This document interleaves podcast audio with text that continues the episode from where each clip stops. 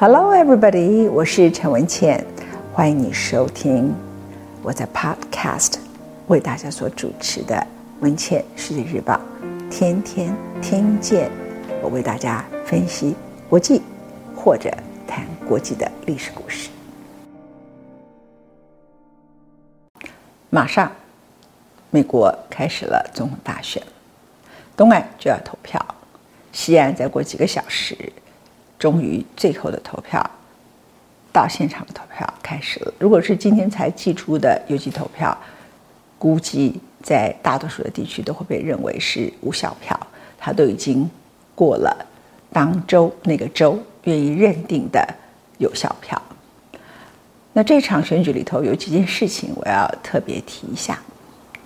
首先呢，这一场总统大选，它绝对是历史性的一场。总统大选，它不是美国的总统大选，全世界都在看。你们可能觉得好腻、好腻、好腻。那么你以为他只是川普、川普、川普？觉得爱川普的人觉得他走了，世界就崩溃了；恨川普的人觉得他走了，世界就变成可以有教养。其实全世界在这一场总统大选里头，看到一个未来第一个国际政治的改变，第二个。看到国际生产链的改变，我先讲生产链的部分，再讲国际政治的部分。因为过去大家政治的部分谈得多，经济的部分谈得少。国际生产链的部分是什么？川普的态度就是 “bring the jobs back”。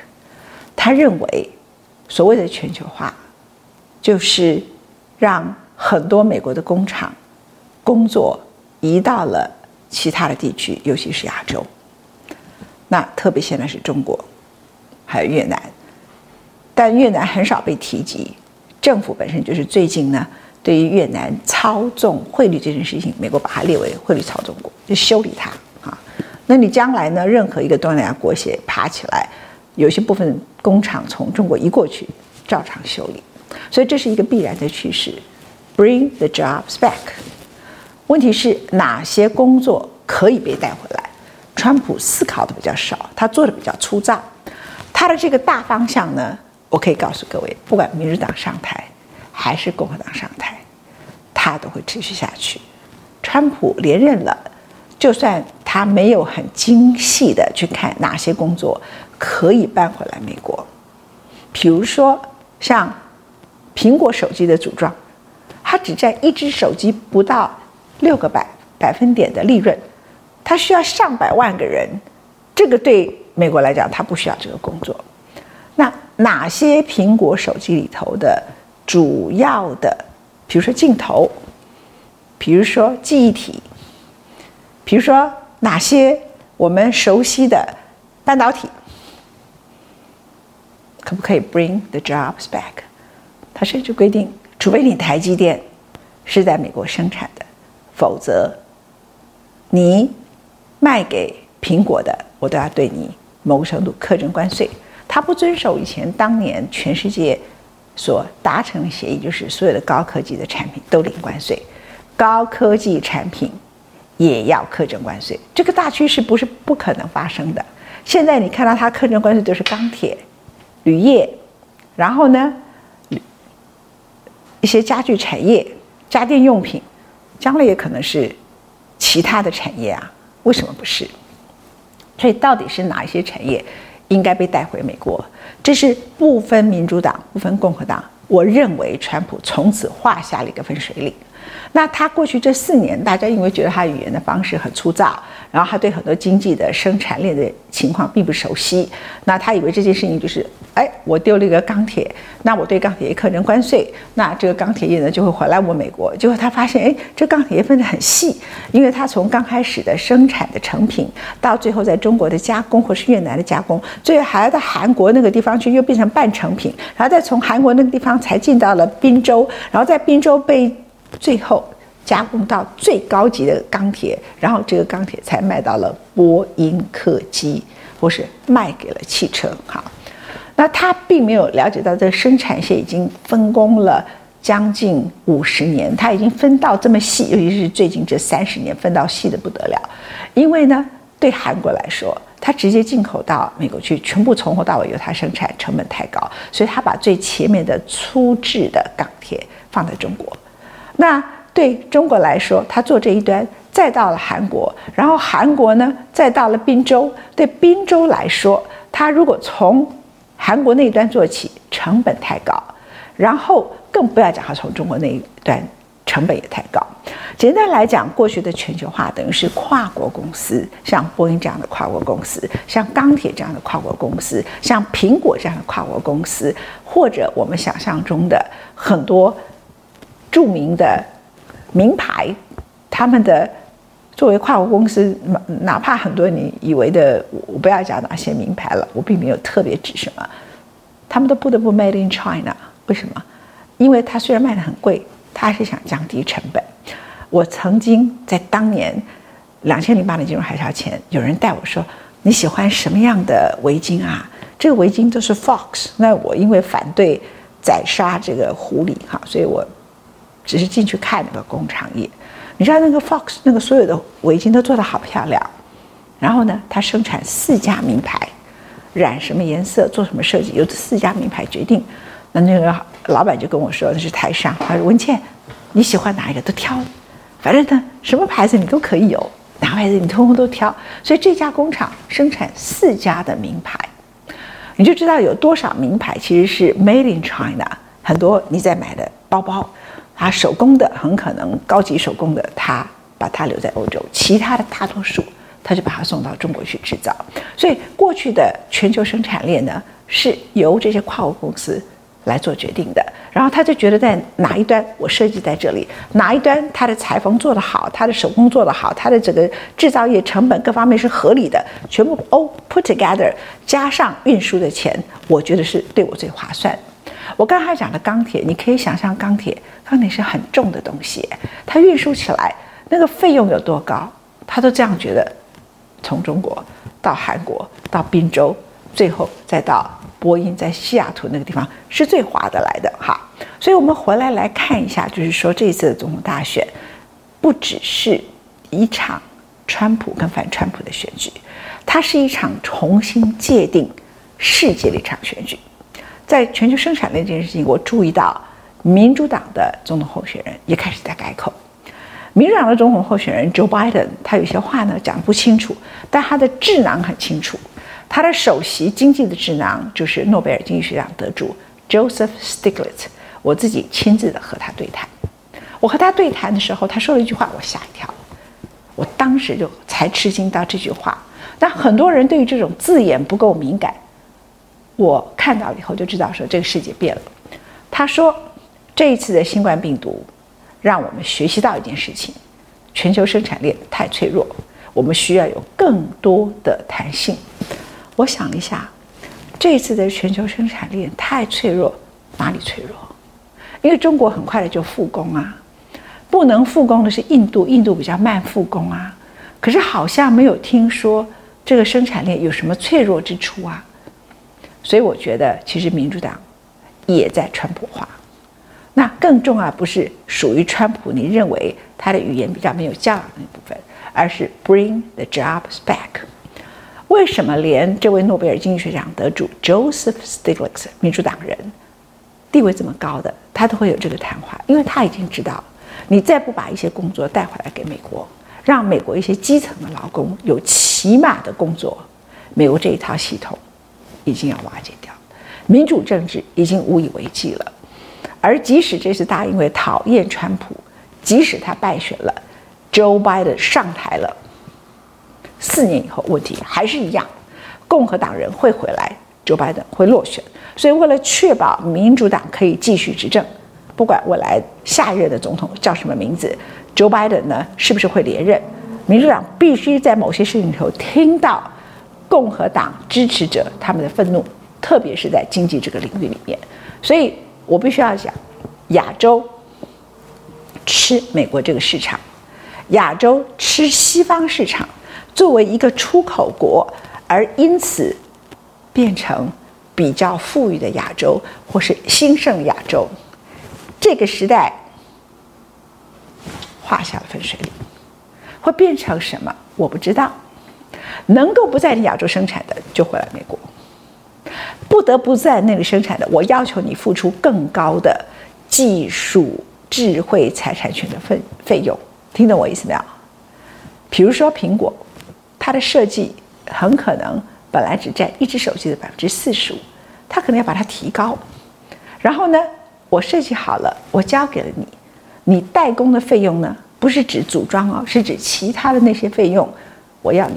我把你压低，哈，那你不同意是不是？那我找别家，我找韩国的，我找谁的？他韩国跟台湾很多生产链、很多生产的东西跟日本三边是互相竞争的，所以不是非找你不可，他随时可以找别家。所以我只能够说，亚洲从一九七零年日本开始从美国拿到非常多的工厂移到日本去，然后台湾可以开始拿到很多订单，四小龙，中国可以拿到订单，越南可以拿到订单。这个时代，除非是便宜的不得了的东西，像衣服、像鞋子，除了这种事情之外，其实这个生产链会开始移动，然后开始改变，然后整个那个我们所熟悉的持续了五十年的生产链，它某程度连民主党都要启动，把它重新做一个对他们来讲叫做破坏式的创新。他的目的是什么？他的目的不是因为讨厌亚洲人，也不是种族歧视，他的目的就是他必须挽救美国。美国不用这个方法，已经挽救不起来。我现在帮大家看一下，马上总统选举，大家都给你报六大摇摆州啊。这六大摇摆州呢，我帮大家看一下，重点不是在哪六大，而是这个六大它背后的因素是什么。然后还有第二级的关键摇摆州，也就是它没有这前面的摇摆州这么严重。票数这么多，那他在今年却加入一些元素呢，也可能出现变数。那整个主要的出现变数的原因，短期是目前的新冠疫情，长期是我刚才讲的经济生产链的情况。我们来看一下六大摇摆州以及它的选举人团数字。第一个是 Michigan 州，它就是我们讲的铁锈区，所以这个地方不是因为疫情，它所以变成摇摆区、摇摆州。很大的原因就是它原来是川普的铁锈区，然后这个川普的这个铁锈区本身呢，它当然是美国经济的很大受害者。但 Michigan 这个地方同时以前呢，也因为种族议题，它高度的某个程度，它高度的支持奥巴马，所以这个地方变成主要摇摆州。它总共有几票？还有选举人团票十六张。再来是 Wisconsin，它是个农农业州。他现在的州长是民主党的，但是最近，Wisconsin 这个地方呢，他生产的小麦，中国大量的采购，川普也希望稳住这个地方。Wisconsin 有十张的选举人团票，再来就是我刚刚讲的宾州啊，二十张。川普一刚开始打关税战的时候，就是钢铁侠，他就是为宾州打的。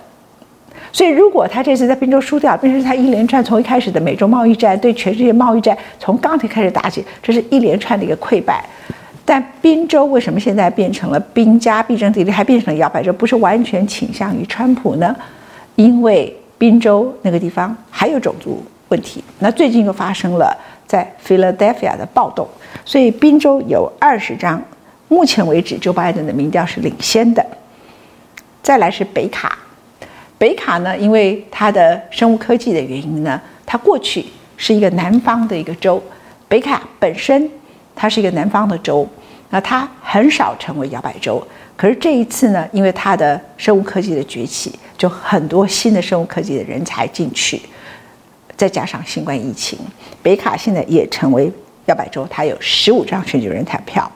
佛罗里达州是美国每一年的摇摆州。有二十九张，目前双方的民调一个百分点的差距，等于是没有差距。Arizona 这个很特别，Arizona 过去是传统的共和党选区，而除了 John McCain 他的妻子 Cindy McCain 帮拜登民主党站台之外，最重要是他很靠近加州，他变成了第二个加州。很多加州的高科技公司把他们的一些大数据中心、一些跟数据分析有关的分布。就把它分到了 Arizona，那 Intel 在那个地方，英特尔，台积电也是宣布在美国投资，也是在 Arizona，因为这个地方呢，大家觉得靠近加州，也靠近人才，而且它的土地、房屋相对很便宜。凤凰城里头现在变成很繁荣哈，很美丽。Arizona 呢，现在有十一张的选举人团票。那这些加入来的这一些新的移民，或是其他地区的高以来的高科技的选民、年轻选民，是支持民主党的，所以就把这个原来共和党的铁票区呢，变成了摇摆州。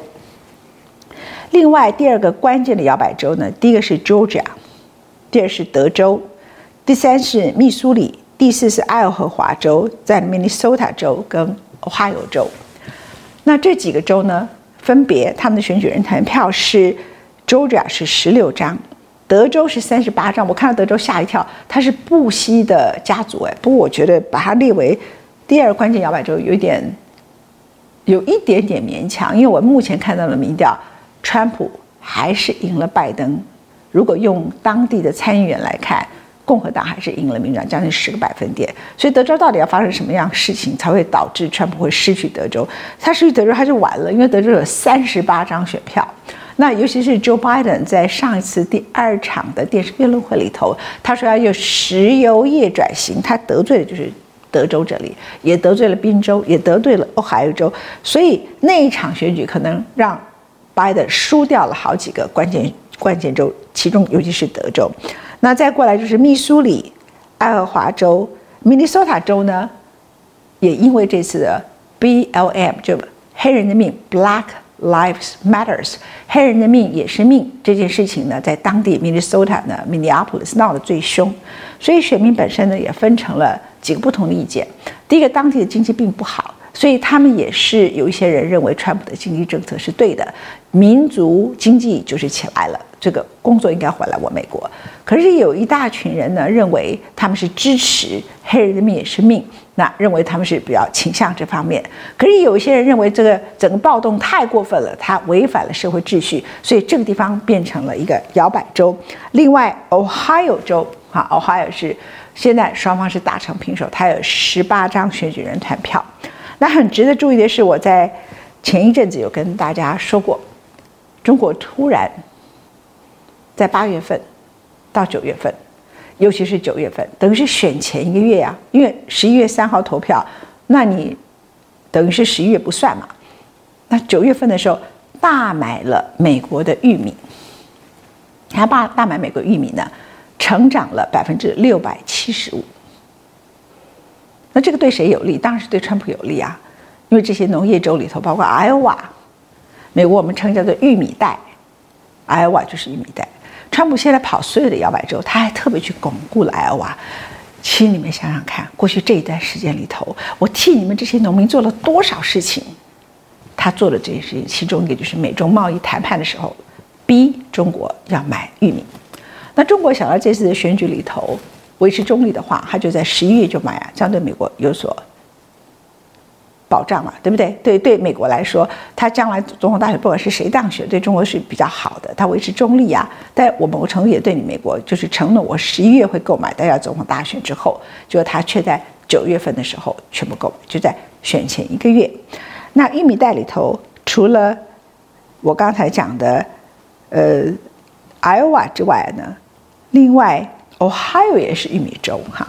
所以如果你搞清楚。哪里叫做玉米袋的时候，你就会发现说，哎，到底中国支持的是什么人啊？这个在我们上礼拜谈过，我就不再重复了。那美国的这一套选举制度呢？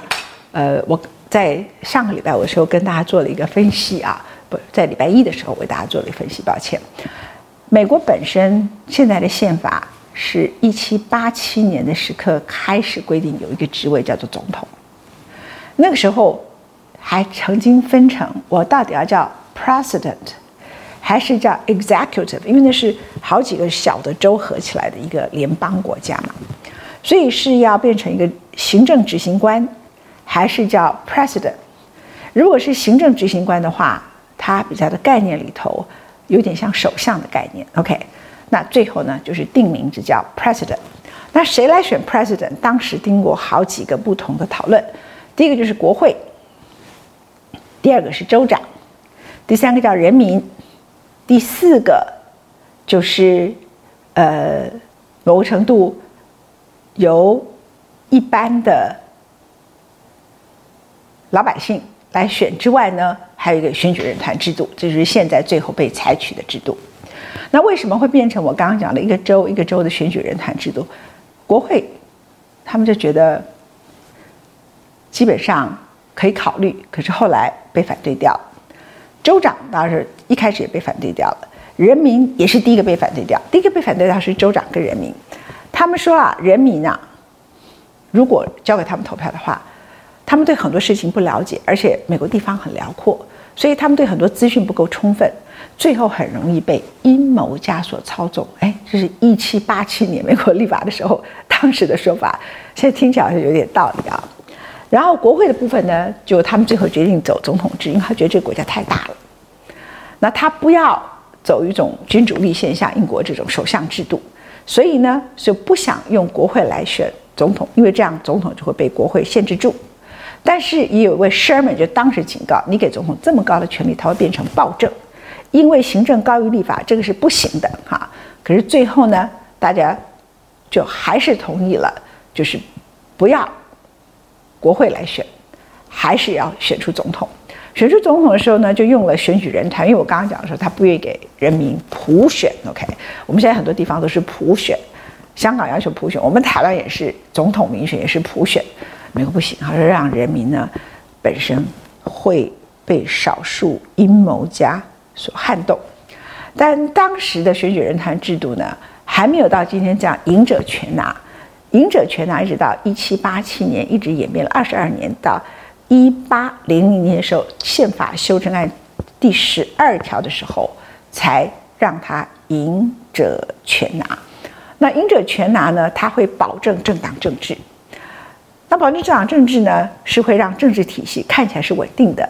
但是美国当时创立这个国家时候，你所熟悉的国父像 Washington，你所熟悉的 Jefferson 这些人是很反对政党，他政党就是一大群人和在一起，然后结为帮帮派，然后结为党派，然后控制这个国家，然后分赃，这个不行。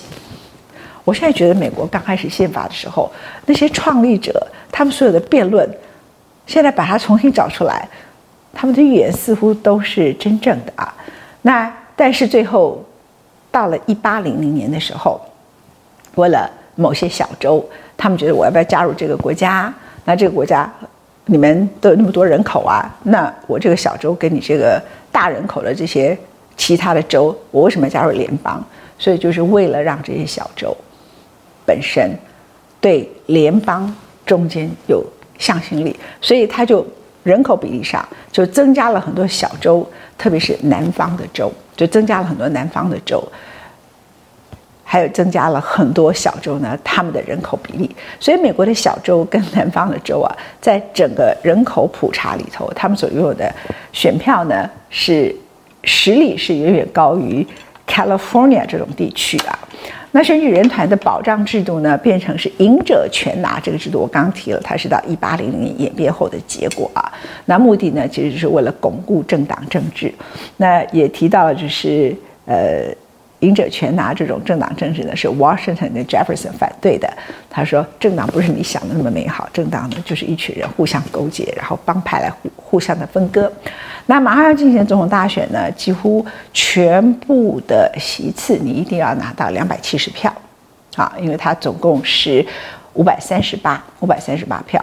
那选举人团总共有五百三十八，所以你要拿到两百七十票才是过半，因为它超过病人五百四十嘛，一半就是过半。但是只有两个地方是例外，就这两个地方跟正常的情况一样。就是缅因，哎，那地方很美，大家有空一定要去玩。另外就是 Nebraska，OK，这两个地方呢，它是他们的选民怎么样投票，他们就按照比例去投票，它不是赢者全拿。就这两个地方是例外。那其实缅因州，如果你去那个地方，那也是一个极端保守的一个州了。那整体来讲呢，美国大多数地方都是赢者全拿。那接下来我们就要开始看这个全世界最大的国家，他们的这一场。民主实验，为什么？因为这场民主实验呢，在两百多年前，这个国家二十两百四十四年前创立，还在一七八七年写宪法，在一八零零年时候，其实对于这些部分可能会产生问题都辩论过了。好，那现在呢，美国自己产生了系统性的危机，主要的系统性危机，一个是新冠疫情，所以有这么多的邮寄选票；第二个是太多在这个经济体制里头，觉得他是政治上、经济上都被抛弃到了选民，因此，所以他们对于这个体制是不信赖的。